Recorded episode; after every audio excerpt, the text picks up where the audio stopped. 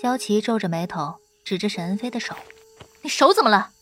沈恩飞看着右手指关节上的红印和些许的破皮，用手搓了搓，突然开心的笑了。他以为萧琪终于开始关心自己了，刚想趁此机会把自己刚才的英勇事迹炫耀一下，却没想到萧琪冷不丁一巴掌甩了上来。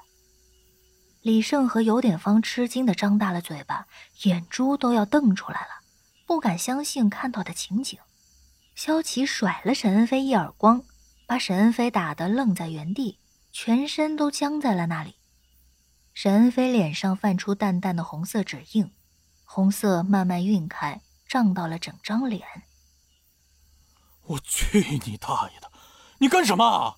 我哪儿招惹你？发什么疯啊？知道我为什么打你吗？我怎么知道？你是个演员，你要对自己的身体负责。现在还没进入正式拍摄。要是在拍摄中因为这种事受伤，你知道会造成多么麻烦的后果吗？光你手上这点伤，在镜头里就有可能前后不同，造成穿帮，给整个剧组惹麻烦，你知道吗？既然想好好走出个成果，就该肩负起演员的职业素养。因为这种事情受伤，并不是什么值得炫耀的事情。我去你大爷的职业素养！老子就这样，你管得着吗？沈恩飞怒气冲冲地打开萧琪的手，一把抓着李胜的后领就走，边走边喊着：“职业素养，职业素养，烦不烦呐？我回剧组总行了吧？”尤典芳觉得任务完美完成了，邀功一般的拨通了楚归的电话，也不知道他什么时候搞到的号码。喂喂喂喂喂，任务完成了，我已经成功找到沈恩飞了，他正在回剧组的路上。哎，别客气，别客气，举手之劳嘛。之前就和你说了。萧琪没有理会拿着电话喋喋不休的有点方，触摸着被沈恩飞打得有点疼的手背，神情严肃的盯着沈恩飞消失的方向。有点过了吧？南萧适时的出现在脑子里，轻声道：“虽然萧琪说的其实都对，但事情并没有到非得扇对方一耳光的程度。”戏还未正式开拍，伤也确实算不上什么伤口，这不免有些矫枉过正。萧琪其实自己也明白这一点，有些无奈的回道：“我也不知道，那一瞬间，突然就气血上涌，反应过来的时候，已经一耳光扇了上去。其实，我并没有在生他的气。”你在生你自己的气。南萧的话像一根针，挑在了萧琪的心里。是的，从之前出来透透风开始，萧琪就一直沉浸在负面的自我厌恶中，厌恶在镜头前表现得越来越生硬的自己，厌恶深陷泥潭却找不着出路的自己。越是如此，内心就越是焦虑。这种情况让他害怕。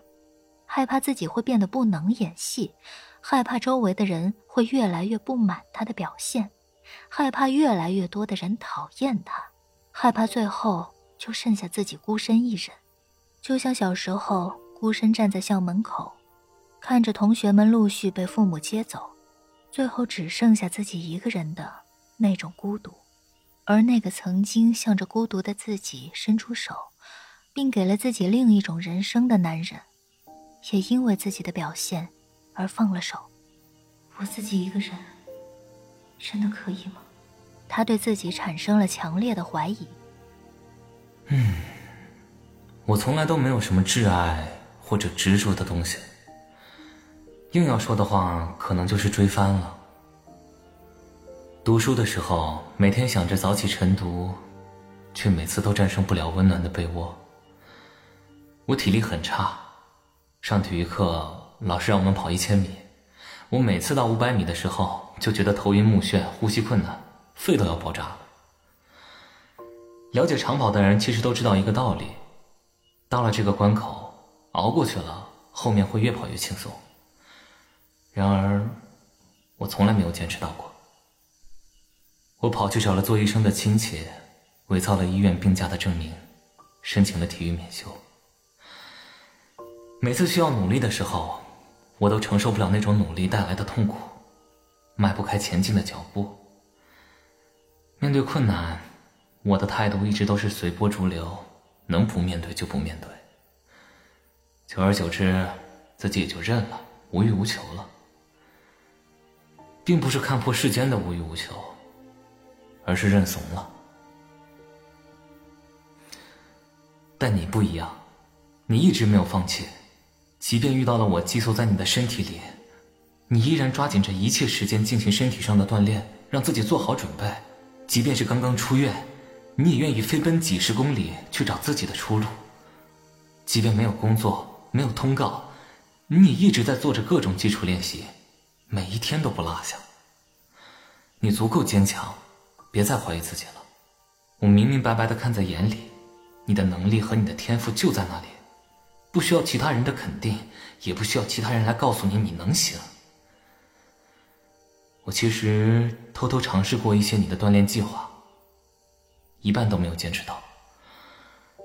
这也说明了一点，那就是换个身子，我也还是一样的弱鸡。